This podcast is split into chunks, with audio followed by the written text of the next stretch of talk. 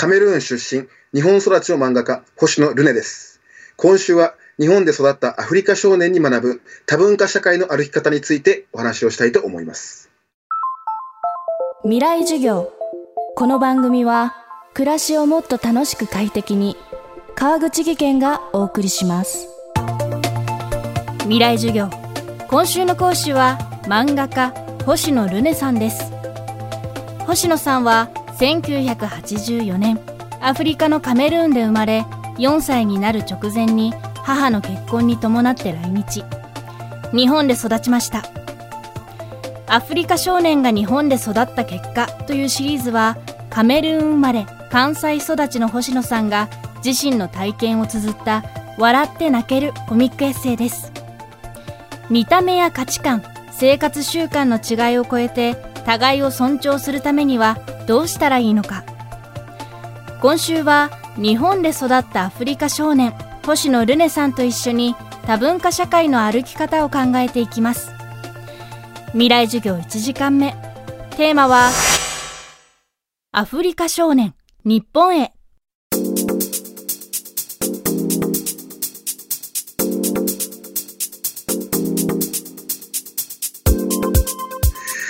最初に周りと違うと思ったってもカメルーンで4歳まで父も母も一緒にいて育ってたんで。で、まあ、いざ日本に引っ越してきて保育園に通うってなった瞬間全員がまあ自分の父親と同じ見た目の子供バージョンみたいなもんですよね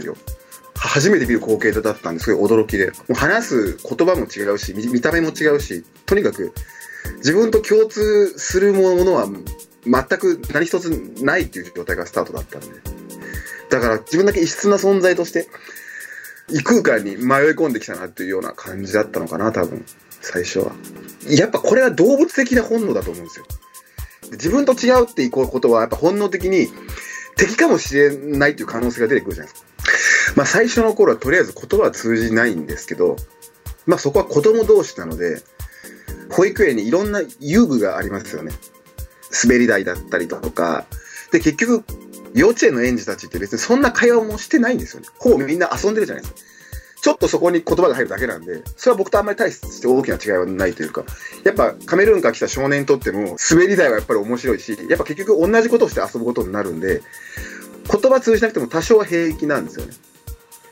で、そこにいると、やっぱだんだんだんだんこう、分かってくるんですよ。なんとなく。こういう時にはこうやって言うんだみたいな。あ、こんな状況の時にはこんな言葉発するんだっていうことから、周りの子たちが話してる言葉をちょっとずつ模倣しながら喋っていって、まあ半年1年ぐらい経った頃にはもう、それなりにはコミュニケーション取れるようになってましたよ。子供だったんで。だから多分これが大人だったら緊張してというか、話すの恥ずかしいみたいな感覚とか、間違ったらどうしようみたいなとこあると思うんですけど、チャレンジ精神は子供の方が大人よりもはるかに勝ってるんで、そこは早かったのかな、多分。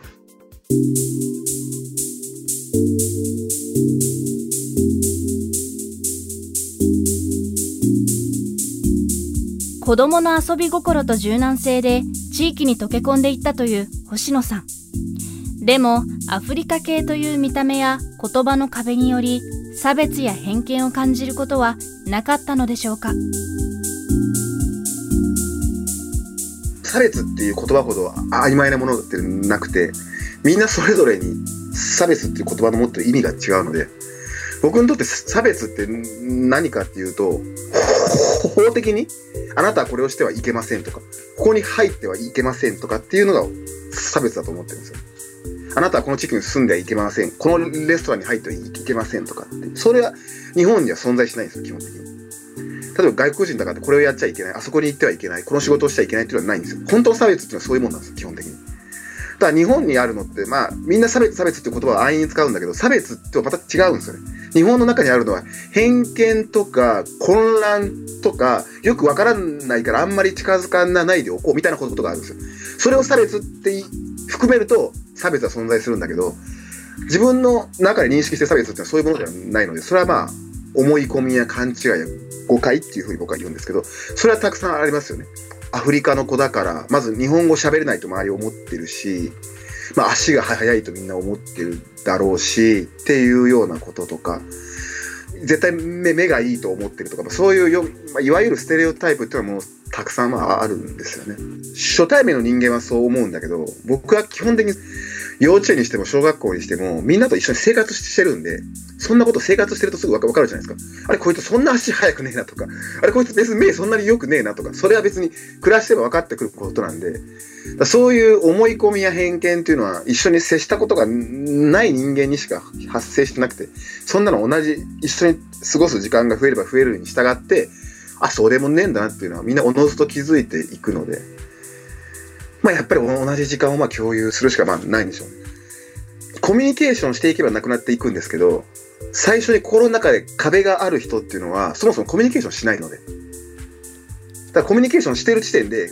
壁っていうのはだんだん下がっていくんですよ。コミュニケーションしてるんだから、する意思もあるし、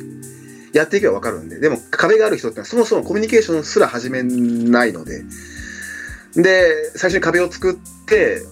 すべての行動に対してその自分が持ってる色眼鏡で判断しちゃうので、そもそもコミュニケーション、それってコミュニケーションが起こってるって言わないので、だから、壁はやっぱまあ取り除きたいんですよね、最初にその壁をね。未来授業。今週の講師は漫画家星野ルネさん。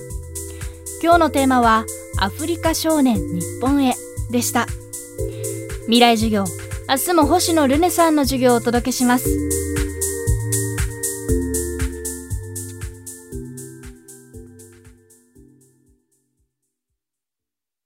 川口技研。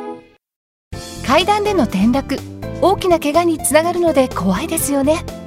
足元の見分けにくい階段でもコントラストでくっきり。白いスベラーズが登場しました。皆様の暮らしをもっと楽しく快適に。